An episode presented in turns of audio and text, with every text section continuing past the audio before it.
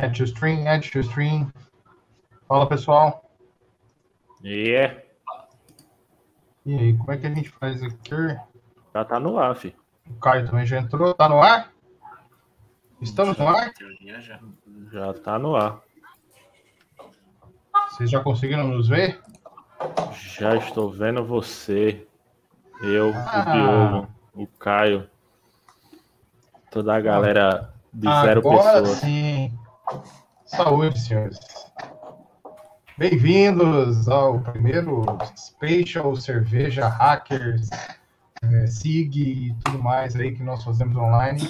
Com 22 minutos de atraso, porque estava tendo problema na transmissão no meu computador. A culpa é minha, podem me culpar.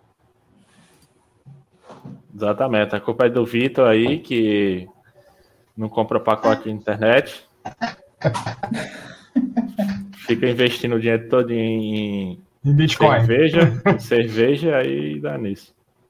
Comprei um monte de Bitcoin e esqueci do- de comprar na internet. Pô, tu tá fazendo pagar. piada aí, mas vale a pena investir em Bitcoin ainda? Vocês que entendem dessas coisas, cara? Espera Eu cair agora, cara. Tá caindo. Ah, tá subindo de novo essa porra. Aí, ó, duas informações certeiras e completamente diferentes. Aí é difícil investir. Né? Não, tá É, eu não caindo, entro, não, tá não. subindo. É, Eu sempre Ó. escuto essa. Tipo, não, tá caindo, espera cair, espera cair. Eu não entro nessa, não. Cara, é porque é porque o senhor tio Elon, né? Tio Elon essa semana aí anunciou que não ia aceitar mais Bitcoin, né? Então, é, aí o. Bitcoin puf, deu um down do caralho. E tá todo mundo desesperado aí. Mas ah, tem chance de subir de novo. Essa... Ele, Não, ele, é- ele deve estar simples. Ele deve estar comprando um bocado de Bitcoin para depois dizer, ah, eu voltei atrás e tá ligado? É.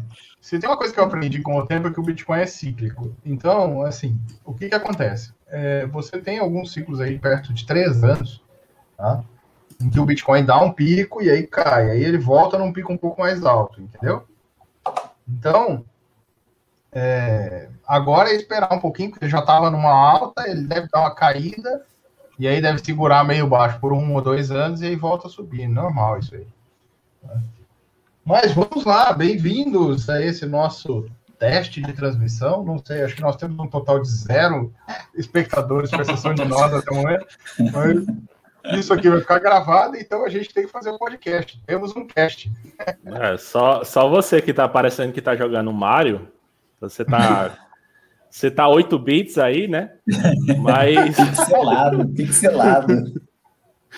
E o pior que tá o bigodinho assim, tá parecendo o Mario mesmo. Ah, velho, meu computador tá tentando fazer tudo ao mesmo tempo e não tá conseguindo. Ah, cara. Mas estamos aí. Então. Fala galera, né? Vamos dar início aí. O cara flamenguista. Vixe, Maria.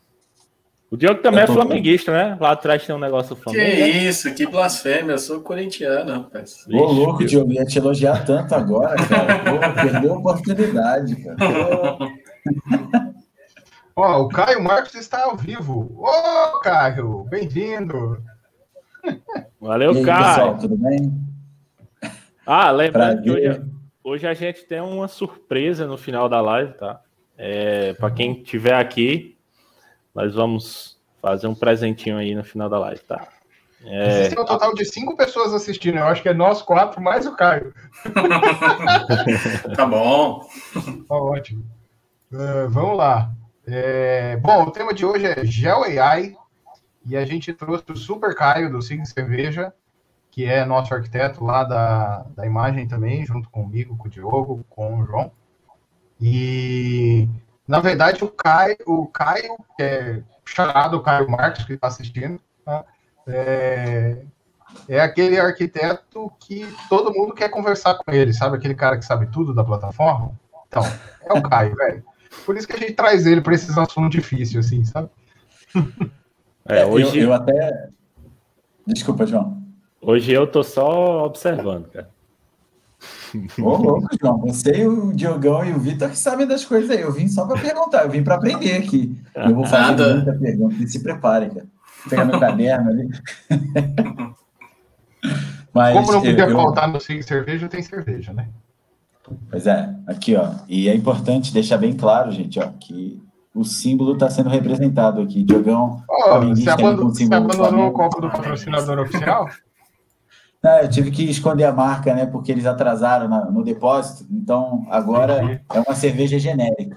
Entendi, entendi, Mas, ó, eu queria agradecer aí a oportunidade. Obrigado, João. Obrigado, Diogo. Vitão, meu parceiro aí antigo. E muito legal estar tá aqui. E eu realmente estou aqui para curioso, para aprender, porque admiro muito vocês. O conhecimento de vocês é bem, é, bem legal. E o que vocês estão produzindo é uma coisa bem diferente, assim, né, do que a gente está acostumado. Esse bate-papo descontraído, assim, só que completamente técnico e complexo, é uma coisa técnico que não, cara. Né? É técnico, sim, João. Você pode achar que não, mas é. Para as pessoas que não têm. É cheio, é cheio de achismos. Não, brincadeira. mas eu a gente, só a queria gente não fala de coisas técnicas, só ideológicas. É. então, vamos junto. É, mas então o tema de hoje é GeoAI. Nós vamos falar um pouquinho desse negócio que. Esse nomezinho aí, né, que tá na moda e que ficou na moda nos últimos tempos. É, que é. E que deu origem a esse cast, né, JV? Na verdade, a ideia desse cast lá no comecinho era para tratar muitos assuntos de GeoAI. A gente acabou virando um cast sobre Geo, mas a gente tinha aí no começo, pelo menos, essa essa vontade, né, de trabalhar com os assuntos do Geo AI, acima de tudo, né, primariamente, na verdade.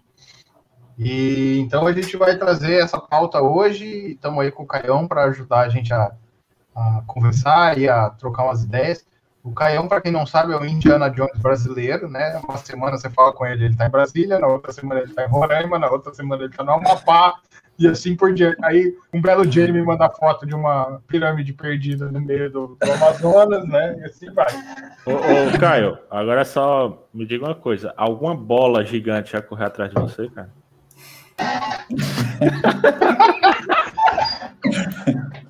Depende, depende, da analogia que você está dando para essa bola. O problema é eles estão sempre correndo atrás da gente, cara.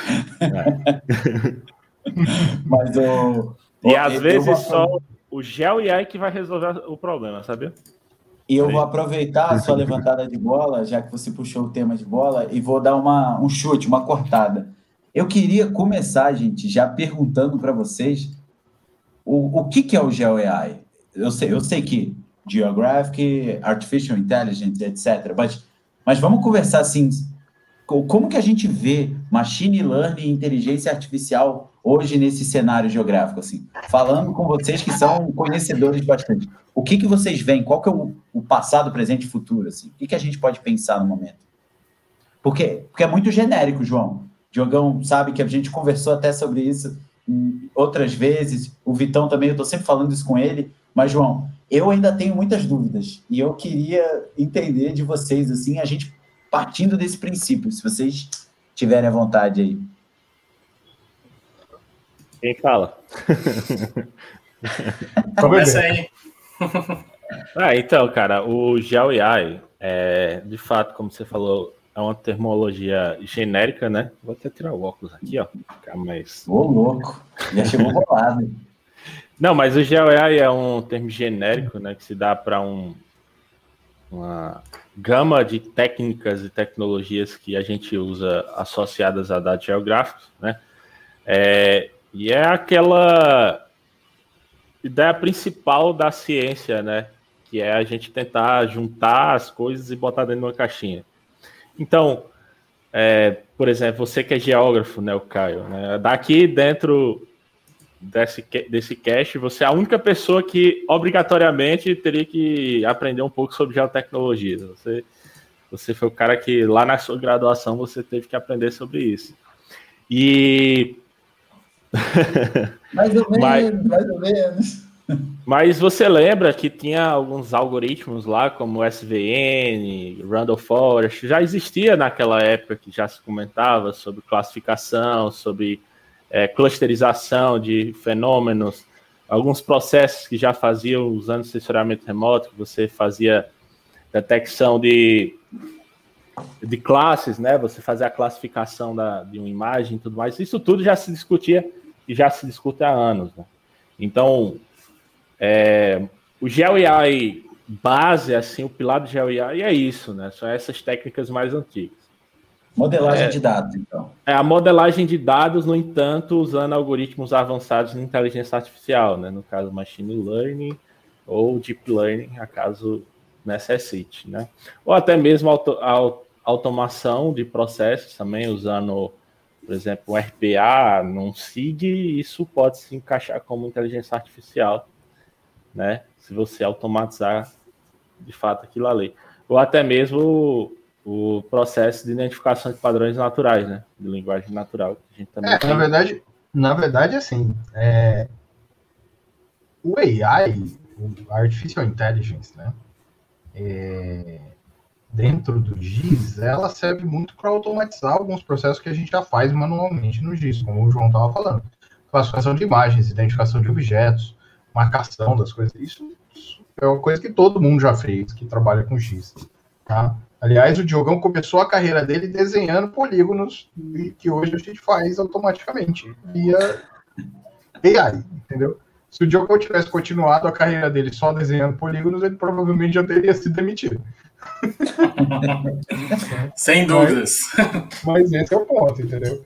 É, a ideia do AI, do, do, do guarda-chuva, né, que é Artificial Intelligence, é automatizar processos que humanos fazem usando o computador, usando a máquina. Tá? E, essa mesma ideia se aplica no gel. Então, por exemplo, quando eu vou fazer uma análise, sei lá, essa semana a gente estava discutindo aqui de uma análise de, de identificação de é, ervas daninhas no campo. Tá? Você tem uma plantação de cana lá, e a plantação de cana você não replanta, né? Na verdade, você vai cortando a cana e ela brota de novo, né? Uma X vezes. Mas com o tempo vai surgindo a erva daninha ali, né? Porque o campo tá ali, né? Vai surgindo.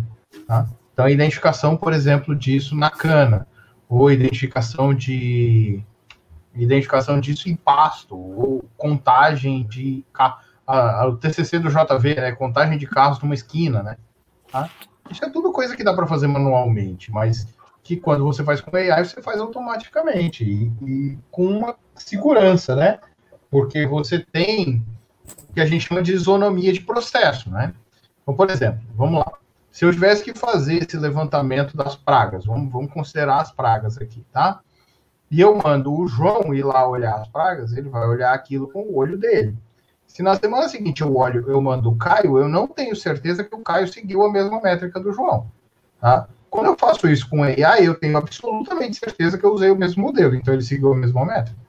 É, isso se você encarar como o mesmo cenário, né? né? É, eu, eu, tô, eu tô te dizendo assim, a, a segurança do, do processo, né? Então, o modelo foi treinado, se eu não retreinar o modelo, eu tenho o mesmo modelo, então ele vai ser sempre o mesmo resultado, né? O mesmo resultado não. O resultado é sempre comparável, por mais que ele seja diferente, porque o processo de aquisição é o mesmo. Né? É legal que o, o Vitor ele falou, deu um exemplo das ervas daninhas aí, mas é, pro, pro, pro leigo, assim, a gente pensar, né, cara, o tanto de vezes que eu já tive que fazer, Vitor, antrópico e natural em cima de uma imagem, só identificar o que, que foi influenciado pelo ser humano e o que, que é natural. E isso é uma coisa que é, é default para vocês, né? É, isso é, é, é, bem interessante, assim, porque o ganho de tempo para as pessoas que trabalham, para as pessoas que entregam produtos, para as pessoas que são. Esse som tá vindo de mim, gente? Não sei, tem um barulho. Não, acho que era do Diogo. Tá, tá. O Diogo tá. O Diogo tava dando uma descarga aí. Acho que o Diogo tava digitando alguma coisa ali. Não, ele tava dando uma descarga aí, isso sim. Eu já tinha parado o Diogo. Pode voltar o seu som, porque eu já tinha voltado aí, que a gente já tinha parado de, de passar o som. Eu só, eu, na minha opinião, eu só estava falando dessa questão de o, o, ganho de tempo é muito absurdo, né? E é isso que é uma, uma coisa que tem que ser reforçada do porquê que as pessoas têm que começar a trazer para o fluxo de trabalho ou para o dia a dia mesmo as visões do GUI, né? Começar a entender mas, melhor. mas não é só tempo, né, Caião? É, é, preço também, né, cara? O pessoal estava falando essa semana de levantamento de mercado. Ah, é verdade. É. Cara, você mandar o cara em campo para fazer levantamento de mercado, o custo é absurdo, porque você paga por hora do candango no campo andando. Contratar 100 pessoas, né, para fazer um, é, um trabalho que vai ser entregue em um mês Sendo que vocês fazem 10 minutos. Você, Ah, você 10 quer, minutos eu não digo, mas uma, uma semana com certeza. Você quer ver uma aplicação que todo mundo que vai estar escutando e o Caio que está assistindo vai entender? É, por exemplo, queimadas, cara. Você já pensou o tamanho da equipe seria necessária para identificar queimadas em todo a Mata Atlântica ou a Amazônia? Tá entendendo? É, o que, que seria de gasto, de custo para ficar um cara rondando e identificando aquilo ali, entendeu? Então, É, é um prédio, né? É um prédio de pessoas trabalhando só nisso. eu acho que é um prédio de Bitcoin. É um prédio de Bitcoin assim que você gastaria de dinheiro, entendeu?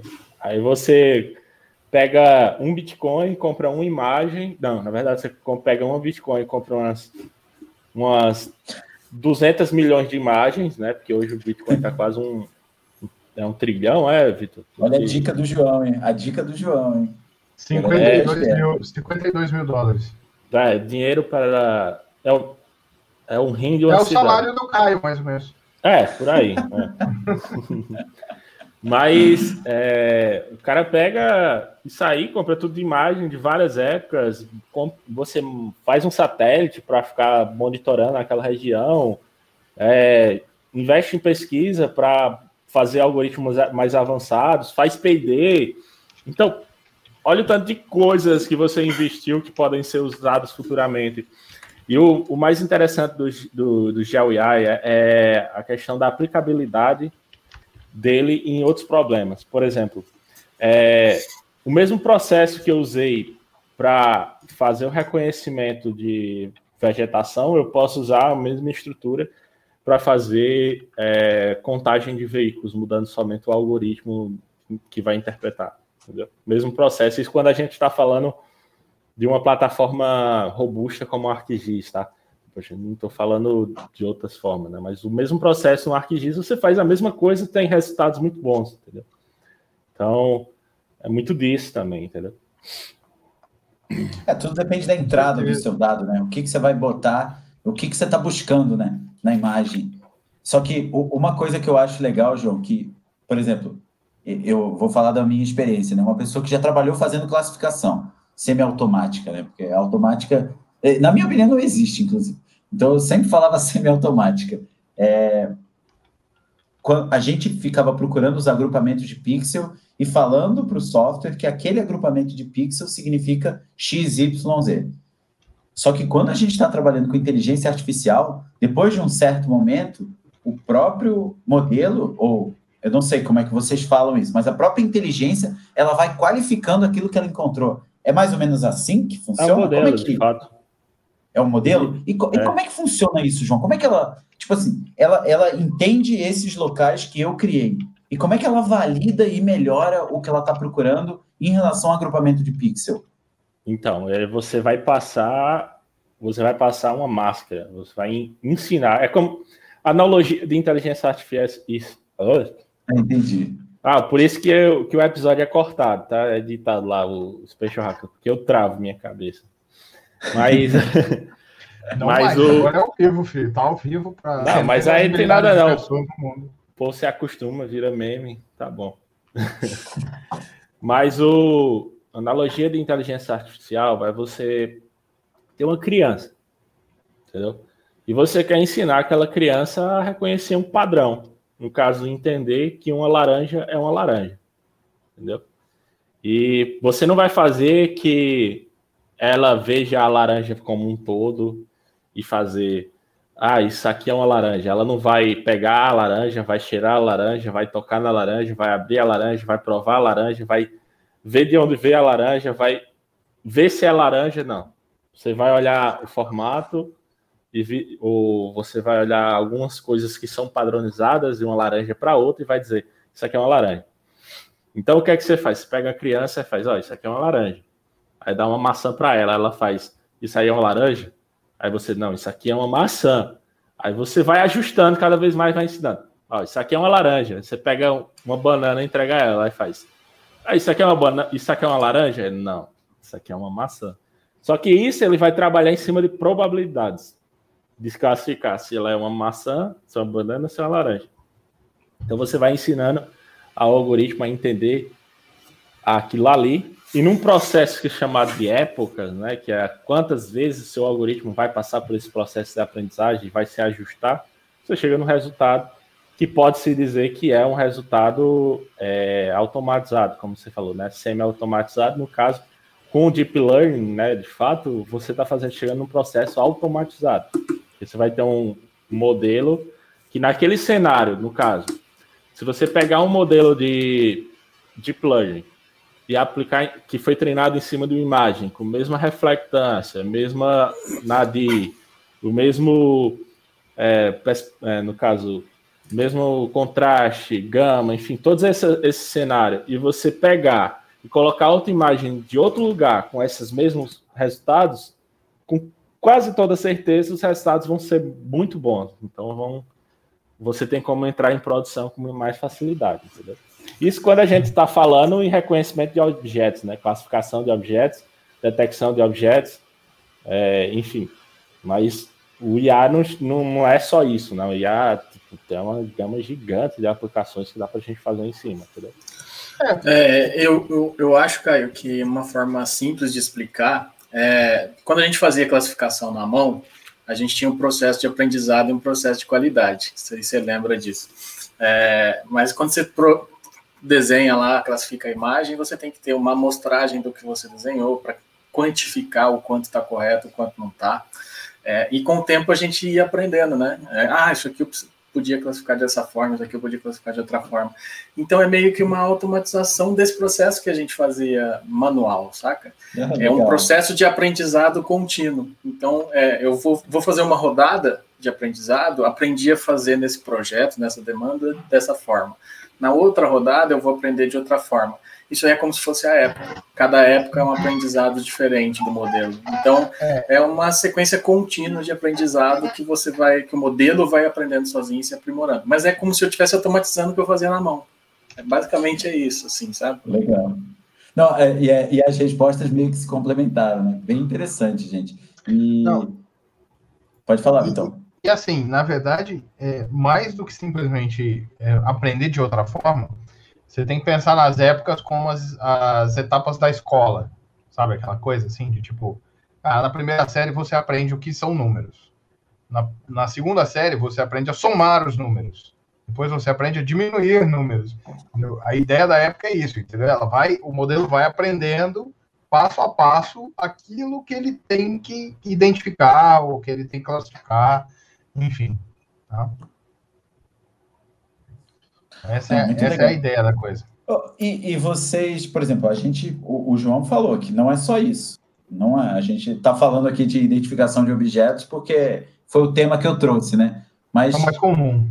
É, exatamente. E, e porque a gente está falando também do presente, né? A gente está falando das coisas que hoje, a, a, forma que é utilizada hoje. E, mas eu tinha feito a pergunta também, né? Como é que vocês veem a evolução no futuro, gente? Isso aí. Agora é uma pergunta complexa.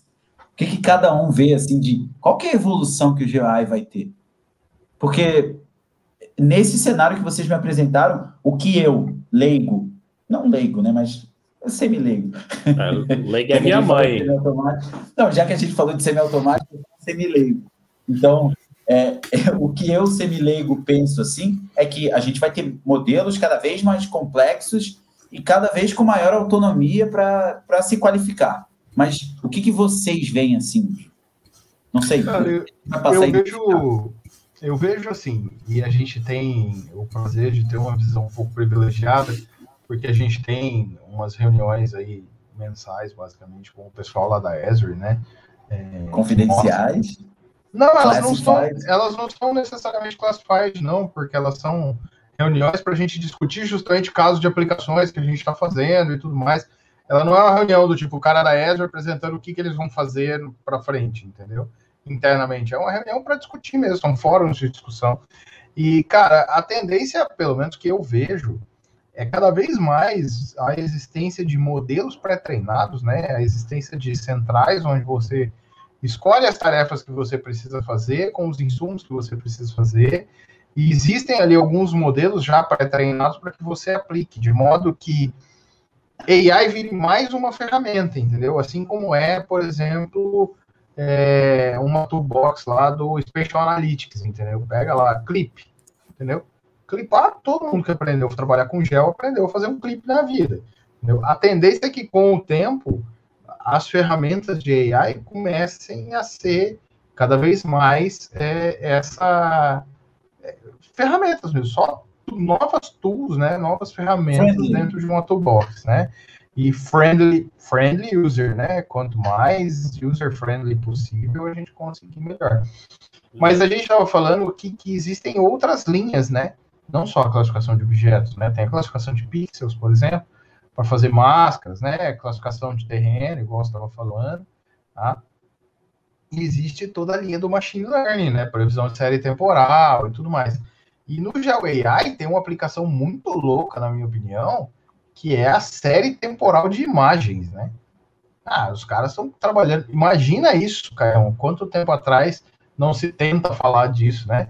Mas você imagina que você vai fazer uma predição de série temporais mas ao invés de você usar informações tabulares para representar cada passo dessa série, você usa uma imagem de satélite. Cara, isso é muito louco, né, velho? É, que não, que não deixa de ser uma tabela, né? É, na prática. É verdade. É uma tabela, só que é uma tabela com.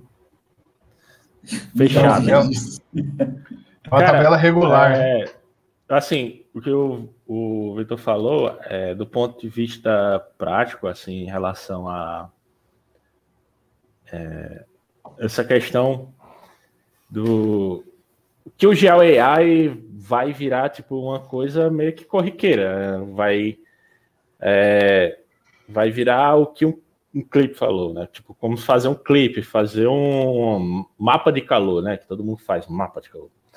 É, mas assim, eu acho que o próximo nível do Geo AI, que é, vamos dizer assim, a gente está na borda do Geo AI é, para avançar para nossas fases, novas fases, vai ser, para mim, eu acho que vai ser a integração.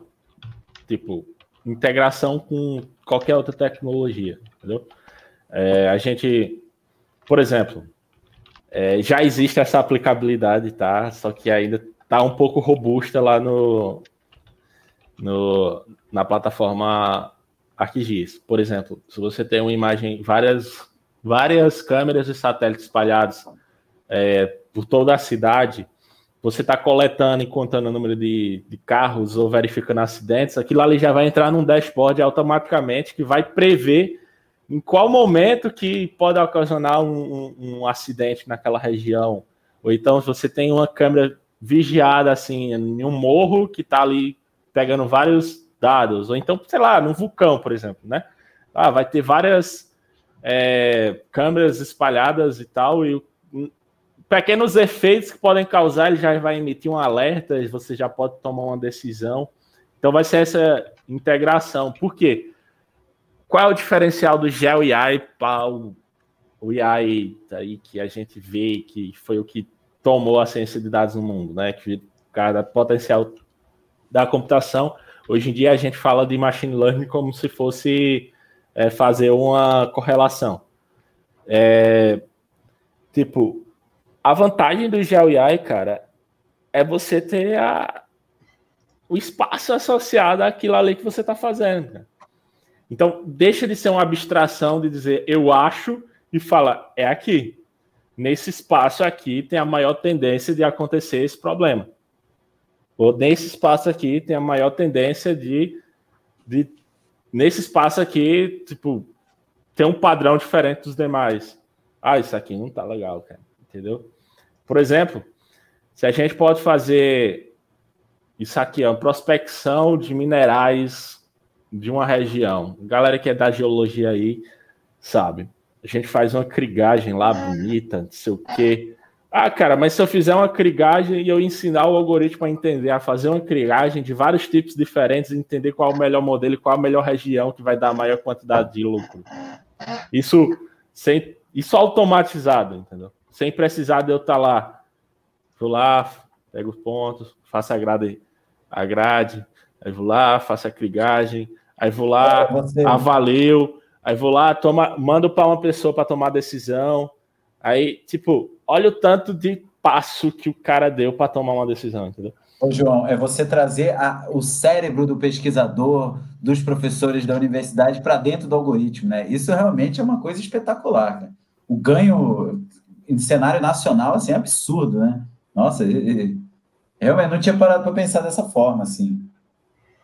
Ah, é. por exemplo, se você se você tem uma universidade, tá ligado?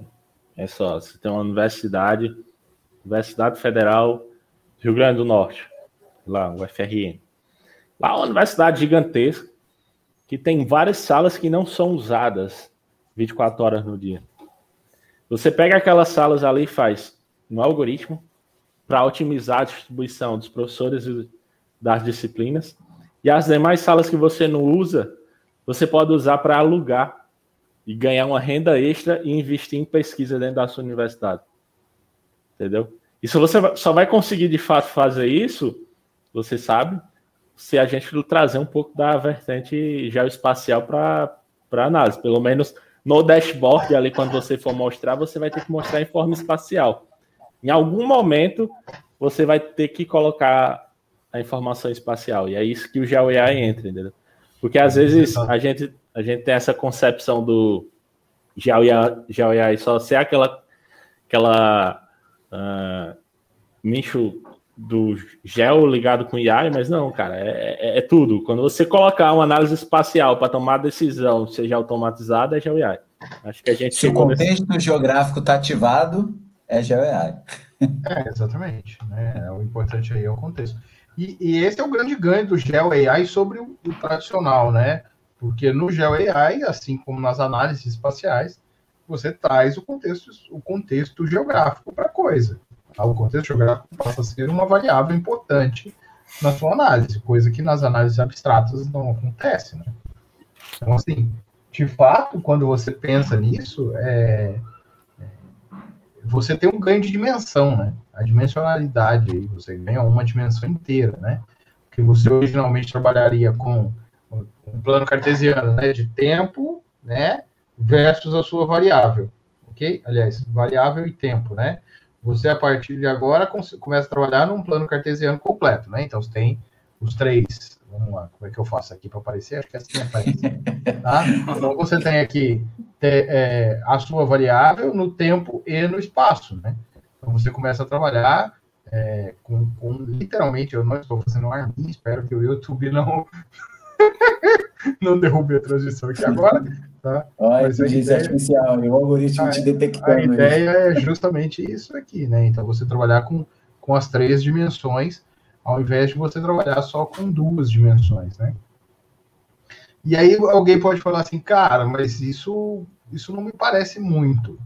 Realmente, se você parar para pensar assim, de uma forma superficial, não é muito.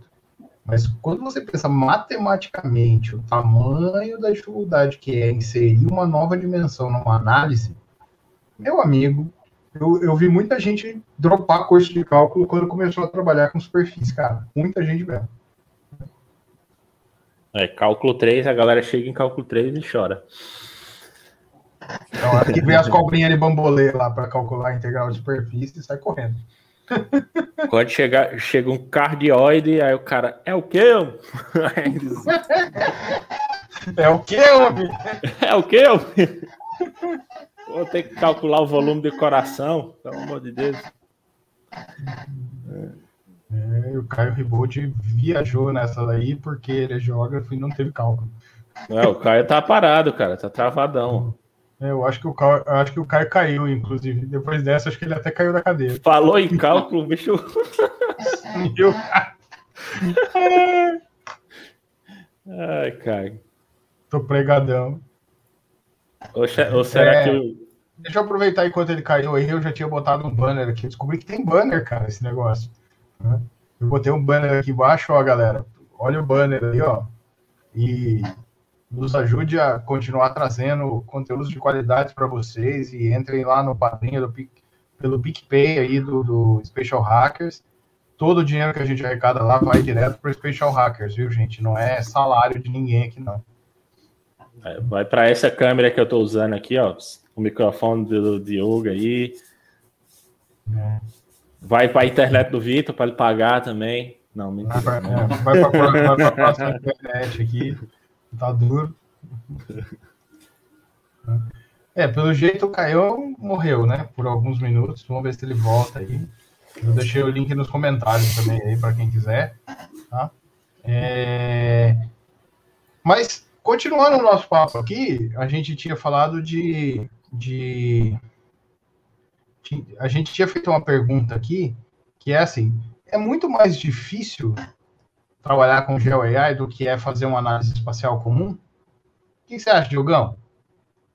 É, você que já fez as duas coisas por bastante tempo, cara. Ah, eu acho que é mais com vocês. Eu não trabalho muito com isso, né? Então, acho que vocês vão saber dizer melhor se é mais difícil ou não, porque vocês estão trabalhando mais com modelo do que eu. Então, é, eu não acho, eu acho que é mais trabalhoso você estruturar, mas é, depois que você estruturou, o resultado vai ser muito melhor do que você fazer na mão. Mas é uma opinião de um leigo, aí vocês vão poder dizer melhor do que eu se é mais difícil ou não. Mas você está certo, cara. Você está certo. Concordo absolutamente com você. A questão da estruturação do algoritmo, a montagem dele é trabalhosa, não complicada, tá? Vamos, digamos, de passagem. É, depois que você entende o processo, você entende a metodologia, fazer ele é bem simples. Mas é, montar a ideia, né? Por exemplo, eu quero detectar é, zonas de conflito costeiro, né? É, e para você fazer isso, você tem que entender um pouco do objeto de estudo. Você tem que fazer vários testes de imagens para saber qual melhor vai dar, seu, vai dar o melhor resultado para detectar o padrão.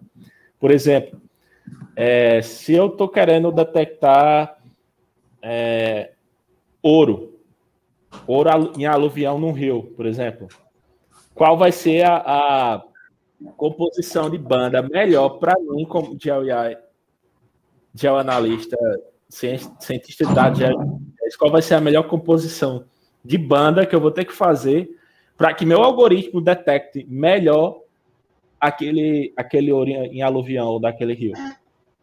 Tá entendendo? Então isso vai ter que passar por um teste bem hard até você montar as amostras. Ou, por exemplo, você chega numa barreira que você não é especializado, por exemplo, em ouro, detecção de ouro. Eu sei que ouro é amarelo, cara. Mas o que é que eu sei mais disso? Não sei nada, não sou, sou geólogo, entendeu?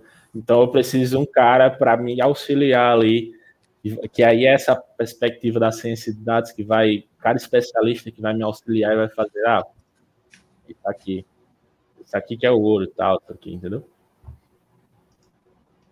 É, eu acho que é importante isso, porque dá trabalho. O fato é que dá trabalho. É aquilo. Para treinar um modelo, às vezes você precisa de dezenas de milhares de amostras. Então, é uma mas dá trabalho uma vez só, entendeu? E a amostra é, de imagens de satélite é uma parada chata de conseguir. Porque e aí, você... Pode falar. Pode falar aí, fala aí, Diego. Pode falar, pode falar. Rocha, já pode falar, pode, pode falar.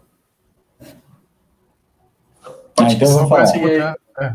Não, já falei, cara. Já tinha falado. Fala aí, Diogão. Então, então beleza. Então, eu, eu, eu, só queria complementar uma coisa, João, que é, eu, eu caí, mas voltei, e o, o final você estava falando... Gente... Não, só um pouquinho, cara. Eu quebrei o quinto do metatarso. Aqui é lesão do Neymar, né, cara? Mas já voltei. Deixa eu te... Mas é, uma coisa que eu penso sempre, assim, quando eu vou em cliente, quando eu vou conversar com departamentos de cartografia e, e locais, assim, que trabalham muito tempo com cartografia temática, que produzem muita informação, e aí você chega no local e eles estão fazendo a ativação web deles, estão começando a botar esses mapas na internet, disponibilizar e consumir.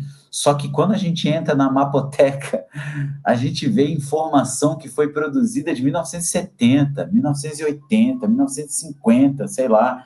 E, e, e eu vejo, talvez eu esteja até errado nisso, mas eu vejo a, o, o GeoAI também trabalhando na, na parte do consumo dessa digitalização das informações do passado, informações que são físicas e que precisam ser digitalizadas para serem exploradas. Então, que, eu não sei se eu estou correto, João, mas a gente pode pensar nisso também, né? A gente pode consumir, tentar de alguma Cara, forma tá trazer tão... esses.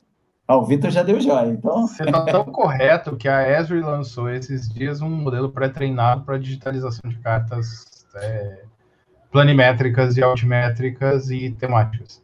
Cara, terminou essa conversa, você já me manda que eu preciso mostrar isso para outras pessoas, cara. Com enhancement, e é porque naquela linha do, do enhancement de imagem, sabe? Da foto que se mexe ou da foto que melhora, né? Que é toda pixelizada porque ela é de qualidade muito ruim e melhora e tal. Então, nessa linha, os caras criaram um modelo dessa linha para digitalizar mapas físicos, né? É porque tem um espaço absurdo nisso aí, né? Cara, dá muito trabalho. É...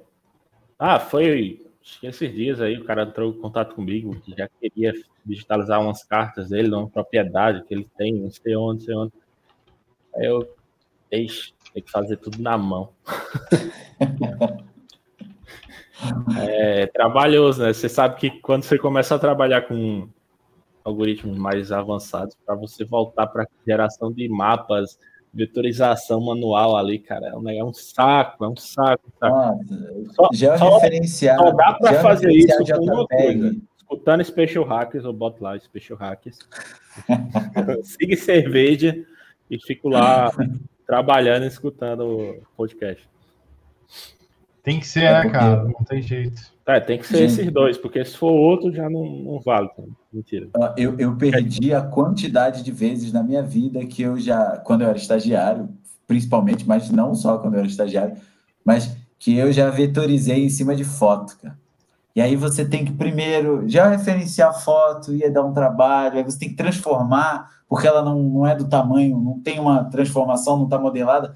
Então, é tanta coisa para você poder chegar no momento de simplesmente desenhar o polígonozinho ali, ó, e, a, e, nunca é só um, ou três, ou cinco, são sempre 300 quando pedem para vocês. Então, é, eu vejo um potencial muito absurdo, assim. E, e isso, o, o, dia que isso acontecer, não sei, o Vitor falou que já está acontecendo, mas, cara, é, é, tanta informação. Pô, eu estava eu tava em Tocantins uns tempos atrás, aí dois anos atrás, e eu conversando com o pessoal lá que trabalha mais com gestão de terras, cara, quantidade de mapa, quantidade de informação que eles podiam estar utilizando e, e carregando nesses algoritmos, ô Diogo, e, e, e utilizando depois o algoritmo para ver a imagem que acabou de chegar, para avaliando o passado, para prever o futuro. É, cara, quando a gente conseguir isso, é, é realmente o futuro chegou, né? O futuro já chegou, mas Aí eu vou poder realmente assinar meu nome ali, ó. O futuro chegou, gente. Algumas dessas áreas ainda usam muito papel ainda, né? Eu tive oportunidade de ir lá para fazenda de eucalipto aí de um cliente e tinha muito papel, mapa papel, então isso aí vai ser um avanço bem legal mesmo.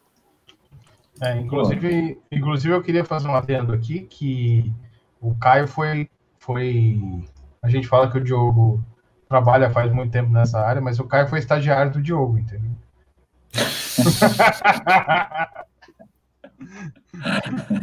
e, sofreu, hein? não quer falar nada porque, porque com certeza sofreu. E aí, Diogo? Que nada, não foi meu estagiário, não. O Diogo até se multou.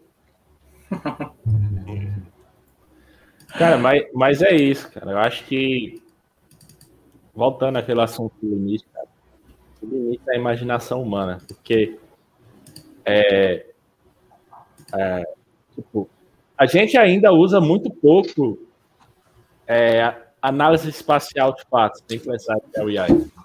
A gente usa muito pouco, cara. Muito pouco. Tomadores Mas porque é novo, João? É porque é novo? Não, não é porque é novo, é porque a gente aqui no país a gente não é educado a isso vou falar no contexto geral, a gente não é educado a, a ver de cima, a ver espacialmente. Entende?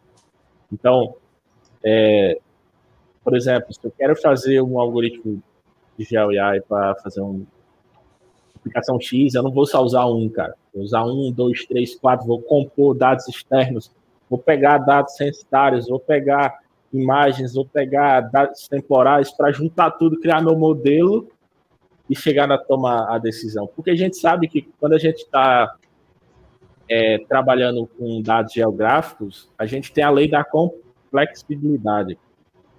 Nada é tão simples quando a gente está trabalhando com dados geográficos. Então, é tanto que para geografia, de fato, né, pessoal de geografia, eu estudei de fato porque eu sou curioso, questão da complexibilidade. Mas para geografia, tem alguns cursos que tem uma disciplina só para isso. Modelagem complexa, modelagem complexa. Você entender toda a complexidade de um determinado fenômeno para montar um modelo para depois entrar no modelo matemático e conseguir, de fato, tomar essa decisão. E a gente usa muito pouco análise espacial e quando, de fato, a gente for usar o GeoIA em massa, que é quando o Vitor falou que vai virar uma ferramenta que você vai clicar aqui e vai fazer pá, vai dar o resultado, cara. Vai ser um... É, vai ser um isso, que o Vitor falou é muito legal, porque eu fiquei pensando assim, porque eu não sou, é, não trabalho com esse tipo de ferramenta que nem vocês. Então, eu fico imaginando assim, eu ter à minha disposição uma ferramenta onde eu simplesmente, é, sei lá, apresento uma informação já pré-concebida, então isso é isso, e eu insiro, e aí com isso eu, te, eu, eu boto qual imagem eu quero acessar, tudo bem simples, bem friendly, e, e eu já estou trabalhando com GUI, GUI complexo e assumindo e conectando com outras bases, bases que foram treinadas pelo João, treinadas pelo Vitor, treinadas pelo Diogo. Isso é muito espetacular, porque uma coisa que eu sempre falo para os meus clientes quando a gente está conversando é que é, os especialistas eles estão na retaguarda, eles estão na análise. Vocês no front, vocês vão receber o que os especialistas estão produzindo. E eu acho que é isso, João. É, é, é, é o que vocês estão falando, o que vocês estão é, apresentando, o que o Vitor falou de ser uma coisa comum, que nem a gente faz o clipe, que o clipe parece ser uma coisa muito simples. Eu botando aqui o meu chapéu de geógrafo aqui, uma coisa que todo mundo já fez trabalhando com informação geográfica, um clipe, um buffer, e parece muito simples, mas tem uma, uma inteligência muito grande por trás. Só que é uma coisa que já está completamente difundida, é uma coisa que é comum para quem trabalha com dados e as, e as pessoas não sabem nem o que é Exatamente. Faz o algoritmo do clipe. Eles só Exatamente. sabem que vão fazer um clipe, mas não sabem o que está passando ali por trás, cara. E é o que vai acontecer com o GUI no futuro. Sei lá, daqui a uns dois anos? Dois anos não, eu posso eu, estar sendo. Eu Algum, mais. Né? Cara, eu diria que mais do que só com o GUI. Eu acho que isso vai acontecer com o machine learning de modo geral. Não, a, minha opinião, a minha opinião sobre ciência de dados e, e, e inteligência artificial é que isso é o futuro, mas não é não é o futuro no sentido de que ah, é o futuro, assim, é uma coisa futurística, uma coisa de, sei lá, steampunks, essa coisa. Não, não. É o futuro no sentido de que mais tempo ou menos tempo, e muito provavelmente em menos tempo do que está todo mundo achando, todo mundo vai ter que ter uma base disso, que isso vai ser conhecimento básico para você trabalhar não só na área de gel. Aí esquece a área de gel só. Nós estamos falando em áreas como engenharia, áreas complexas mesmo, sabe? Cartografia, engenharia, é, ciências rádio, geologia, é, física, matemática, entendeu? A galera eu... vai ter que saber, não tem o que fazer. E eu posso é. falar uma coisa que acho que todo mundo que trabalha com inteligência artificial no mundo fala, cara. Eu não queria mais codificar, cara. Eu não queria mais não queria mais codificar, cara. Tipo assim, é, tem até um cara, um brasileiro aí que ele disse que o sonho dele, cara, é montar um algoritmo sem pela, pela metodologia, você montar o algoritmo para prever alguma coisa, sem precisar estar tá mexendo em hiperparâmetro e codificando e não sei o que. Cara, isso acaba tomando muito tempo do projeto. E a gente quer resolver o problema a gente quer entregar para o cliente, porque o cliente, todo cliente é apressado, cara. Todo mundo quer o resultado mais rápido possível para ele tomar a decisão e para outro, entendeu? Então ninguém quer mais ficar apertando o botão, ninguém quer mais é, digitar um código todo. Então, muita gente fala dados, quer dizer, a codificação ajuda você a pensar da maneira correta, porque mesmo que você for apertar os botãozinhos para fazer um processo, você tem que é, programar mentalmente o que você for fazer. Qual o fluxo, né? o workflow que você vai ter que fazer para chegar naquele resultado. Então, a lógica de programação você tem que ter de qualquer forma, se você for um profissional do futuro. Você vai precisar disso. Mas é, o processo de codificar, o Diogo aí é em computação, ele vai me bater. Mas o processo de codificar, cara, é chato, demanda muito tempo. Demanda muito tempo. cara do ele, ele sabe que é, que demora muito tempo. É, com o tempo a gente tem que agilizar as coisas, né? Porque você acaba fazendo sempre a mesma coisa. Então não adianta você querer codificar sempre, né? Então é isso, o caminho natural é esse mesmo. É, e por isso que existe esses work, é, como é? framework, cara. A gente parado e ficar. Imagine, a gente, pleno século. A gente, pleno nessa época aqui, tendo que escrever um bocado de if e else para fazer uma inteligência artificial, cara. Porque e, e, lá no meio é isso. Uma coisa que a gente, que, que a gente sempre fala, quando a gente está falando dessa mudança do cenário desktop para o cenário web, é a gente é, eliminar os gargalos, né? O, o, o geógrafo ou o produtor de cartografia ele já foi um gargalo na empresa. Toda, toda pessoa que trabalha com, geo, com dados geográficos já foi um gargalo. Ou seja, é o cara, é o, é o mapeiro, é o cara que faz um mapa. Faz um mapa para mim. É a frase que todo mundo já escutou. E aí, agora indo para o cenário web, a gente está eliminando esse gargalo. A gente está eliminando porque as pessoas, utilizando aplicativos, elas conseguem extrair os mapas, os mapas mais simples delas, de uma maneira mais eficiente.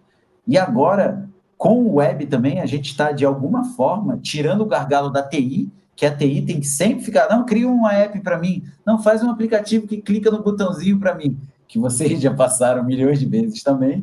E com o GUI, a gente vai eliminar outros gargalos ainda, né? E isso é legal, assim, a gente vê o, o a escada, né? O, os passos que estão sendo dados. E eu vejo que a evolução está sempre focada em eliminar esses gargalos, assim, a evolução tecnológica.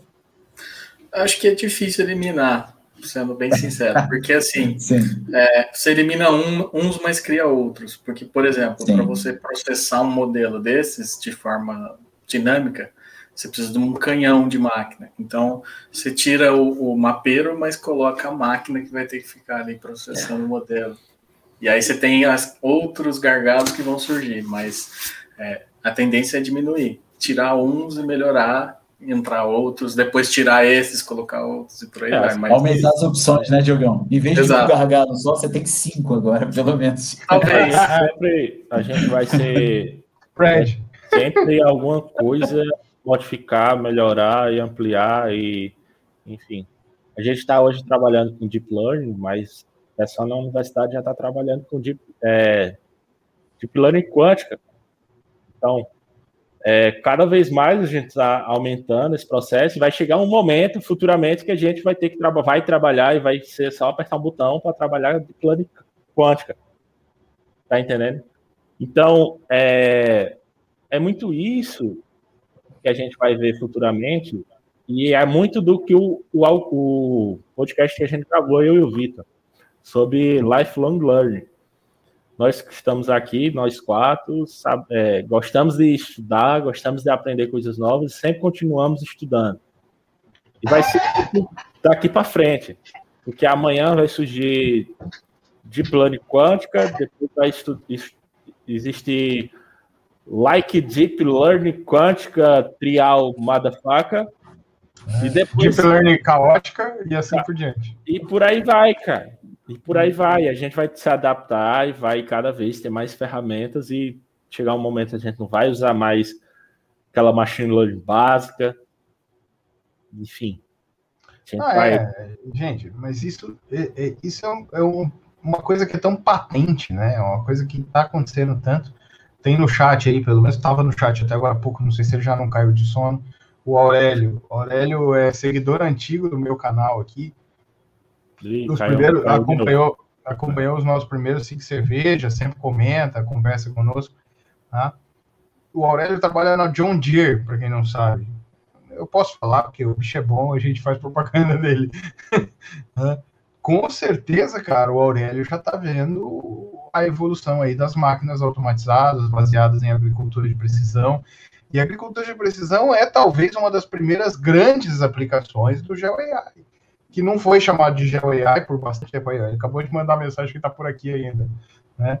E, e, que não foi chamado de GeoAI por muito tempo, mas é a aplicação mais, mais hard de GeoAI, é agricultura de precisão, porque nada mais é do que direcionar a agricultura, a aplicação de um herbicida, a aplicação de um fertilizante, é, para o lugar onde ele é necessário, pensando geograficamente. Então, e assim, às vezes a gente fala isso, a pessoa pensa assim, ah, tá bom, eu vou fazer um mapa, e aí a pessoa vai com o trator lá.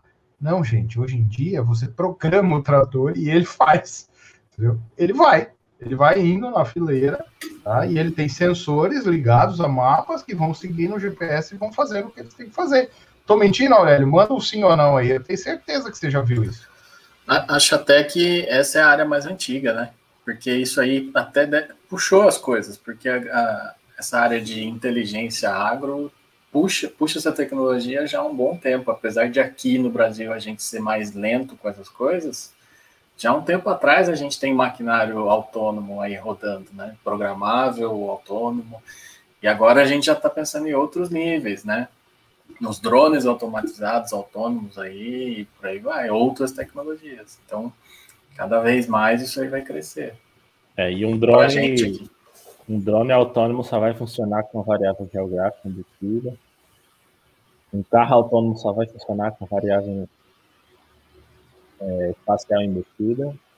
E o espaço está cada vez mais sendo utilizado em soluções. Ah, aqui, olha o comentário. Olha o comentário do Aurélio. Eu vou botar ele na tela aqui, porque aí fica gravado aqui depois. Cara, olha isso aqui, ó. Visão computacional, onde o trator consegue identificar as linhas de plantio no piloto automático, que segue coordenadas previsão de defeitos, né?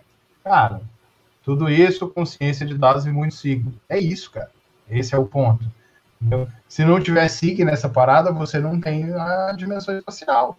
Então, você precisa das duas coisas, você precisa juntar as duas coisas. É a aplicação mais hard de GeoAI que tem, e é a aplicação que ninguém ligou para ela por os três, quatro anos aí, que isso está extremamente sedimentado e ninguém olhava. Entendeu? E você tem uns caras igual o Aurélio que tá lá na John Deere fazendo isso, cara, na marra por muito tempo e agora vendo que graças a Deus tem umas ferramentas mais fáceis um pouco. Eu que quero chegar, eu quero chegar num nível não precisar instalar o desktop, trabalhar do meu navegador, processar processar brutalmente a inteligência artificial para fazer o que eu quero e dar um resultado bom cara. É isso que eu quero chegar. Vai ser. Eu vou poder usar meu celular para treinar um modelo de inteligência artificial enquanto estiver viajando. Ô, ô Diogão, o, o JV, que é uma de inteligência artificial, que você acha aquele. Sabe aquele boneco da academia que você fica dando porrada dele? Então ele vai pegar um boneco daquele, vai xingar ele com duas palavras, dar três porradas e sai o modelo. É. Ah, mas você não faz isso, não, porque na hora que eu tô treinando aqui, eu, minha vontade tem hora que é pegar o computador e largar na parede. Então, é praticamente isso. Aí eu mas, mas, é, mas não sei se o caminho vai ser treinar para sempre, né? Também. Não é uma dúvida que eu tenho, porque assim, acho que a gente vai chegar num ponto que a gente vai ter tanto modelo. É o que o Victor falou, né? A gente vai os modelos vão virar ferramentas. Então a gente vai chegar a um ponto que a gente vai ter tantas ferramentas suficientes que você vai conseguir rodar no celular. Eu, então eu posso... você não vai precisar ficar treinando tanto, sabe? A gente está numa fase de muito treinamento, mas vai chegar lá na frente que a gente já vai ter muitos modelos pré-prontos para só a gente posso... utilizar e aprimorar. Né? Eu posso contestar o que você falou, falando sobre a pesquisa operacional. A pesquisa operacional existiu desde a Segunda Guerra Mundial e a gente até hoje apanha para fazer um modelo de otimização. Não, mas é, é, é, isso que eu tô falando. Porque cada é- problema é... é... um problema, cada caso é um caso, entendeu? Sim, eu não vou parar de treinar, mas eu vou ter ferramentas prontas para usar. Esse é o ponto. Sim, é, sim. Você quer usar no celular, você vai ter, mas vai ter momentos que você vai ter que treinar. É que hoje a gente está numa fase de muito treinamento, é como se fosse uma, um gráfico elipsoide, né? É, Estou é, na fase de muito treinamento e pouco modelo. E eu acho que vai chegar um ponto que a gente vai ter mais modelo e menos treinamento. Sim, vai ser é. coisas bem específicas que a gente vai fazer para montar um modelo. Sabe? É, eu acho que especialmente o tal do, do, do, transfer learning, né? Quando você treina, retreina um modelo efetivamente, vai ser cada vez mais eficiente, né? Porque hoje ainda é pouco eficiente, né? Mas vai ser cada vez mais eficiente justamente os processos de transfer learning, porque você vai ter modelos tão robustos que você, com poucas amostras, você retreina ele para identificar um novo objeto, uma nova informação, entendeu? É, e a amostra é a parada mais cara e a parada mais chata. Tá é. O JV tem essa raiva toda aí, porque a gente botou ele uma semana, na semana do carnaval, extraindo a amostra de uma imagem de satélite foram 35 mil polígonos e ele tá até hoje me xingando por conta disso. Isso não é brincadeira, tá? Eu e o JB, numa semana, adquirimos 35 mil polígonos em uma imagem de satélite. Caraca, pô, vocês estão voando, hein, cara? Pô, pra treinar uma porcaria do modelo, velho. Pra treinar uma porcaria do modelo, velho. É isso. Exatamente. É, eu, só, só fazer uma complementação ao que o Diogão falou, que eu acho legal. É, o, do que ele estava respondendo para você, João, é, uma coisa que eu penso é o seguinte: são muitas perguntas que a gente tem hoje em dia, né? E, e essas perguntas elas estão entrando e estão entrando nas ferramentas, estão virando os modelos.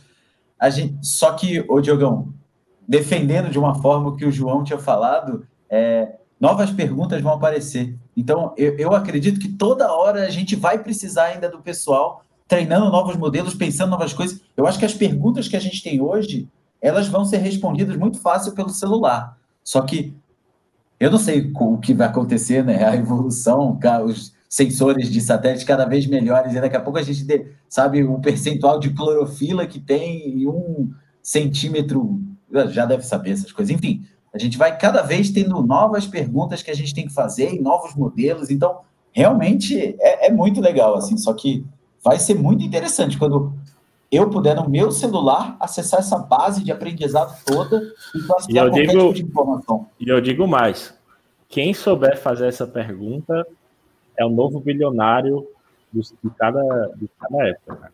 Quem souber fazer a pergunta correta no momento correto, fazer por que, que isso aqui não funciona ou como é que eu faço isso, o que é que eu vou fazer? Cara, o cara vai ganhar um prédio de Bitcoin.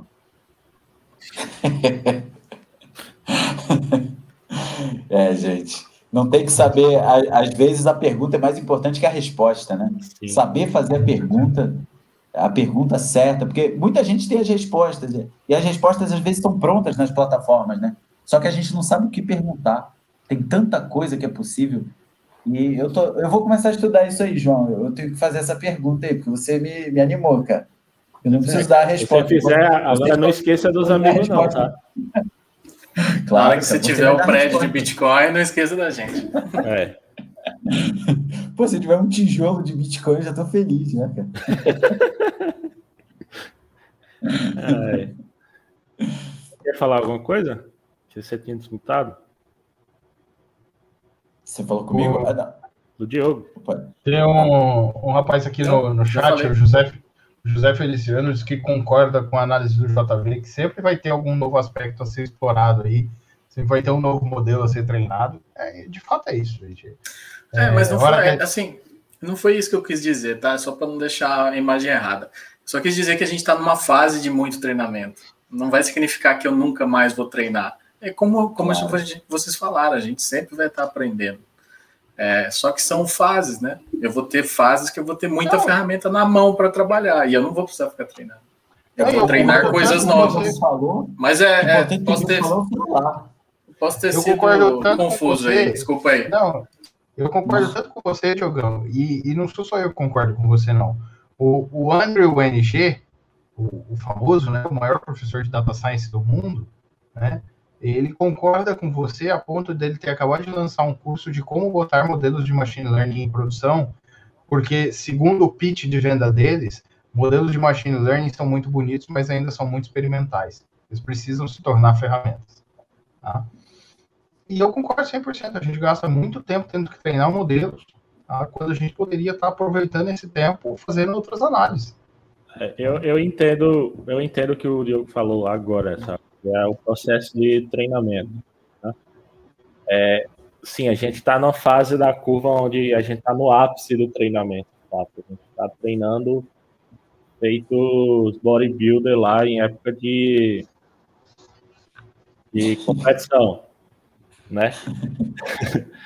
Mas assim, vai chegar um momento onde vai declinar e vai subir de novo, como qualquer outra ciência, acontece isso, ela cai, vai surgir uma coisa lá na frente e vai ser um divisor de águas, e ela vai subir de novo, entendeu? uma nova tecnologia que vai complementar o que está sendo feito hoje, e aí vai. novos desafios, vai, Vai completar, vai completar aquele gap que foi deixado, que a gente quer essa questão da pergunta, e que vai voltar de novo à tona, entendeu? É, o cara vai ganhar um rio de dinheiro. Ou não, né? Vai que foi um estudante que era é, o orientador mandou ele fazer, ele conseguiu e não ganhou dinheiro. Então também pode acontecer. É, exatamente, cara. É, na verdade, a maior parte da ciência é feita por gente que ganhou menos de dois mil reais numa bolsa de doutorado. É Mas eu acho, eu acho que isso está para mudar, cara. Eu, eu, eu tenho. Não tenho essa esperança, não. eu, tenho, eu tenho essa esperança porque é, algumas. É, algumas tá, tá sendo investido muito em essa questão de startups, né? Tipo, é, novas tecnologias virarem produção. Então, o cara pode fazer pesquisa e ter sua startup atrelaçada, enfim, isso já acontece muito no Vale do Silício, cara. Tipo, inclusive, o livro que eu terminei de assistir do Maurício Carpelli, que assisti, o livro é foda. Mas de ler, é, ele fala exatamente isso, cara. É uma parada é, lá no, no Vale do Silício, cara, que é pega os, os caras nerd que estão tentando mudar o mundo, investe neles e vai, cara. E é porrada. E se o cara conseguir, o cara conseguiu, vai ficar milionário e vai ficar todo mundo milionário junto. Entendeu? Então é muito disso, sabe? A gente, a gente, é porque a gente tem muito do conceito brasileiro da educação universitária. Cara. A gente é escravo, recebe uma bolsazinha de 400 reais, faz tudo no mundo e, e é isso entendeu? Mas fora do país tem muita oportunidade. Ou faz igual o Diogo, carrega logo três equipes nas costas e tá tudo certo, né, Diogo? tá até doendo aqui, cara. é, se os caras estiverem escutando agora o cast depois. Não tem problema, tá doendo do mesmo jeito. Tem problema, eles sabem. Ai, gente, é isso. Temos um cast, uma hora e dez já. Ainda tinha mais coisa para falar. Ah, tem muita coisa para falar, cara. Tem muita coisa para falar. Acho que dava umas 5 horas de cast aí. Conversando. É. O Caião disse que ele não ia ter assunto nesse cast, porque já o AI não era a praia dele, tá aí, falou mais que eu. Não, eu, eu, eu só fiz, eu falei, eu só fiz pergunta, eu vim aqui para aprender, eu achei mó legal. Eu, eu é só para Agora, Vitão. É, Caião. Peraí, JV, deixa ele finalizar lá, vai, manda não, Gente, é, não é para a gente se prender. Eu só ia falar um, um, exemplo que eu lembro, que eu sempre lembro que eu converso com os clientes, de quando a gente fala de machine learning, inteligência artificial, imaginando no mundo futuro, pensar, tipo assim, um cenário onde a gente tem câmeras espalhadas por todas as rodovias e vias da cidade, e todos os carros têm placas com um leitor QR Code. E dessas câmeras elas estão captando os locais de todas as pessoas a todo momento, 24 horas por dia, e está sendo criada essa mega base de dados. E todos os carros eles estão atrelados a uma tabela que tem todos os IDs da pessoa. Se eu sou um policial e eu quero prender o João, qual o local que eu prendo o João agora? Qual o local que o modelo vai falar para mim que é o local onde o João estaria nesse momento mais, mais susceptível do João estar? Tá? Isso seria a gente pensar em, em um, uma aplicação de inteligência artificial? Sim. Para mim, ó, é, eu ia falar, até foi bem na hora que você caiu. É, para mim, esse é o futuro dessa área, para ser bem sincero. E a gente já está começando a viver isso, tá? Porque a gente já tem tudo rastreável no celular e a gente já tem, inclusive, algoritmos, processos, estudando essas informações por trás para gerar recomendações, para gerar dados qualificados. Então, é, para mim, esse é o hoje que já é o futuro que já está chegando perto da gente aí. É, cada vez mais sistemas inteligentes que vão te dar informação mais qualificada para você tomar a decisão. E prever é, locais, cara. É uma parada que a gente ainda tem esse gap. É prever locais. Uhum. Prever de fato. O, né? um, ponto, um ponto interessante é que, o, falando desse negócio de localização por celular, o Kaggle lançou essa semana, se não me engano, foi ontem, uma competição em parceria com a Google para melhorar o sistema de, de rastreamento que o Android faz no celular. Tá? Eles querem aumentar a precisão desse rastreamento e aumentar a frequência de rastreamento é, usando machine learning para interpolação. Tá? Cara. E qualificar é, também, né? Porque hoje, hoje eles têm um problema de qualificação, por exemplo, na pandemia agora. Hoje a gente está mais em casa, mas a gente vai no mercado. Quando a gente vai medir o índice de deslocamento na cidade, como que eu sei que você está saindo para o mercado e não para o trabalho? Então, a gente tem, tem que mudar alguns parâmetros também para qualificar melhor o dado, né? Então. É, até a gente pensar no, até a gente pensar no mercado que é embaixo do prédio, né, Diogão? Que a gente está falando só do é. XY, né? A gente botar Exato. o C junto nessas análises. São várias Não, informações isso... que a gente aprendeu né, na pandemia a, ver um gap, uma nova pergunta, como vocês estavam falando. E isso, isso é um problema que a gente tem no GeoEI, é, é você trabalhar com a altura, a altura da edificação, o Z, de fato.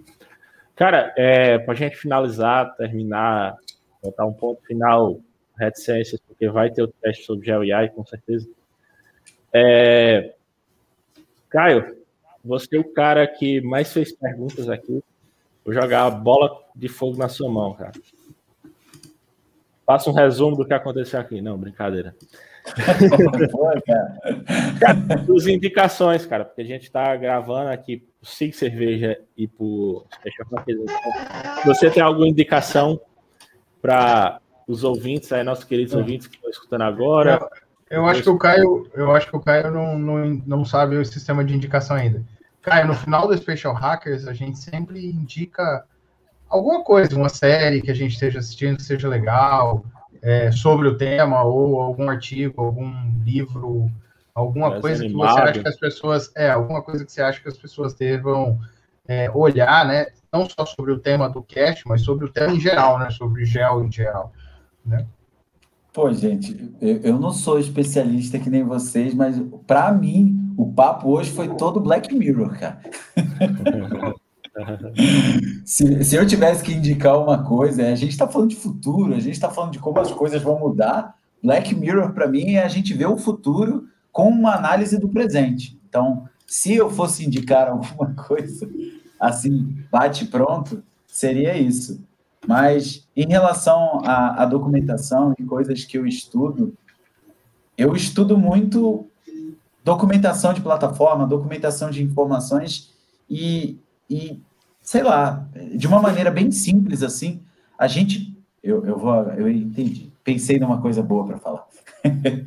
Quando a gente pensa assim na, nas ferramentas, falando aqui para minha classe, a classe dos que não são especialistas tanto mas querem entender um pouco mais do que, que é feito. O João ele falou uma coisa muito legal, que foi, olha o que, que tem por trás de um clipe, olha as coisas que estão sendo feitas nessas ferramentas que a gente utiliza no nosso dia a dia.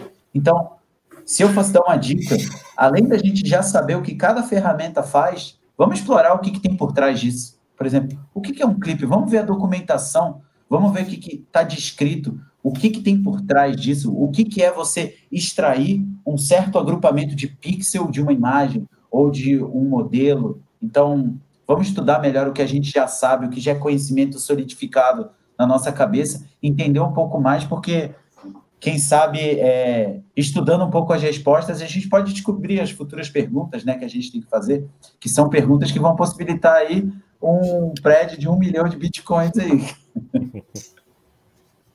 É isso aí. Cara, é, Diogão, você tem alguma indicação para hoje? Eu, eu marquei aqui uma série que tem no YouTube é, a era da inteligência artificial.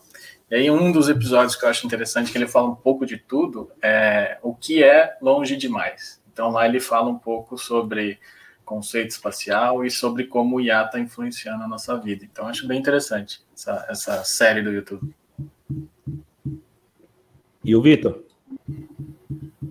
Alguma indicação? Cara, eu, eu tenho a minha indicação é o, o, o Medium, né? Lá no Medium tem um canal do pessoal da Esri chamado Gel AI. É, e tem um monte de coisa legal lá, cara. Tratamento de vídeo bons, tem uma porcada de coisa massa lá. Que eu acho que vale a pena vocês conferirem. E a minha, as minhas outras duas indicações é se inscrevam no canal do Special Hacker, que esse vídeo vai para lá também, e a partir de agora o nosso podcast será transmitido ao vivo lá. E se inscrevam no meu canal, vocês já estão aqui assistindo mesmo o Six Cerveja Special Hacker, se inscrevam aqui. E tá o um barulho de bacia sanitária de novo agora. Parou, cara.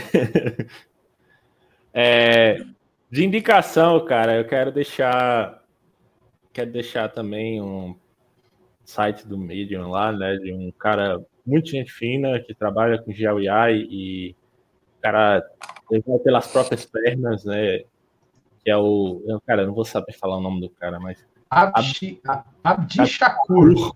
Abdi Shakur Hassan, tá? Vai estar tá aí no, no card. É um cara lá no LinkedIn, você pode seguir ele também, cara. Tem curso, ele dá mentoria de Python é, para assessoramento remoto lá na Coursera também, fazendo a propaganda cara. Ele não vai escutar porque é, ele não fala português, infelizmente. Mas o cara é genial, cara. Tem muita aplicação boa dele e ele dá muitas dicas de aprendizagem também, tá? Muita coisa que eu aprendi lá no começo que eu tava iniciando foi muito seguindo as coisas do blog dele, tá? É, eu botei no eu botei no, no banner aqui embaixo, ó, o nome dele, como é que se escreve, que aí fica mais fácil. É, porque eu... falar o nome dele é complicado. Caraca, mas é difícil isso aqui, hein? É. Abdi Shakur. Manda no chat. Agora que eu descobri, agora que eu descobri que, agora que eu descobri que tem banner, eu vou ficar botando banner das coisas igual eu botei o banner aqui, ó. cara, o cara é gente boa que eu tenho certeza que futuramente ele vai estar aqui no Special Hackers. Cara. A gente vai vai chamar ele, a gente vai chamar outros caras também que trabalham com GeoEI aí trabalha na parte também de fora, né? Primeiro a gente vai chamar quem é daqui do Brasil para a gente dar essa valorizada, né? Mas futuramente, com toda certeza, a gente vai, né, Vitor? Vitor vai ser o, o, o host aí. Translator. Translator. Mas vai, vai ser legal, cara, vai ser legal. Agora que a gente tem essa oportunidade sem vídeo, a gente pode depois colocar a legenda que o cara tá falando. Então, é, é isso aí. Os próximos passos. É, mas JV, tinha uma, tinha uma novidade aí. O que, tinha de surpresa? Ah, sim, verdade, né? Para vocês que ficaram aqui no cast, que eu acho que foram duas pessoas, José Feliciano e o Aurélio Pereira de Santos. São três, tem o Caio também que estava por aí. Tem o Caio, né? Ah, se vocês puderem, puderem falar aí no, no, no, chat, né? Se vocês, ah, tô aqui, levantar a mão. É, a gente vai fazer um sorteio surpresa aqui. Sorteio surpresa de um livro. Um modelo treinado. Pronto para você usar. De um livro do Flávio Augusto. Tá? Ponto de inflexão. Se vocês estiverem ainda aí, mandarem levantar a mão. Tá, tá aqui, a Aurélio tá aqui, o Caio tá aqui. O Diogo tá com ele aí, fácil.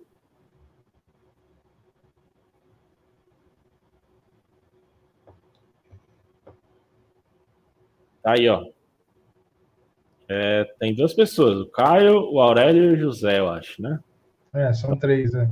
Quer dizer, não sei se o José ainda tá aí, não. O José ainda tá aí, aguentou até agora. Então, aqui tá a notícia, né? A gente vai fazer um sorteio, um sorteio desse livro.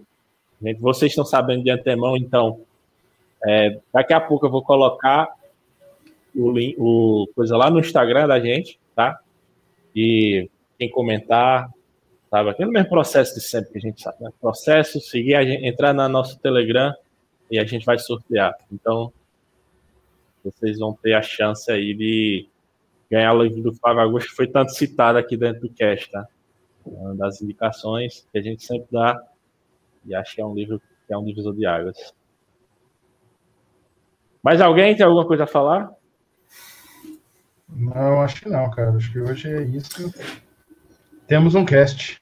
Temos um cast, é isso. Obrigado vocês que ficaram até agora, tá? É,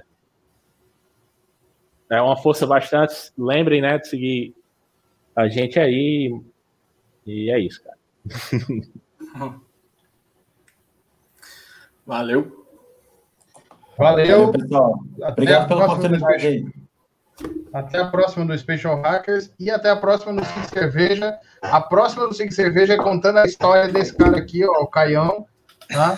Que vai contar a história pra gente de como foi que ele foi parar no meio de Roraima, tá? Ele escalou um monte de Roraima, encontrou o Up e as, e as altas aventuras e tudo mais.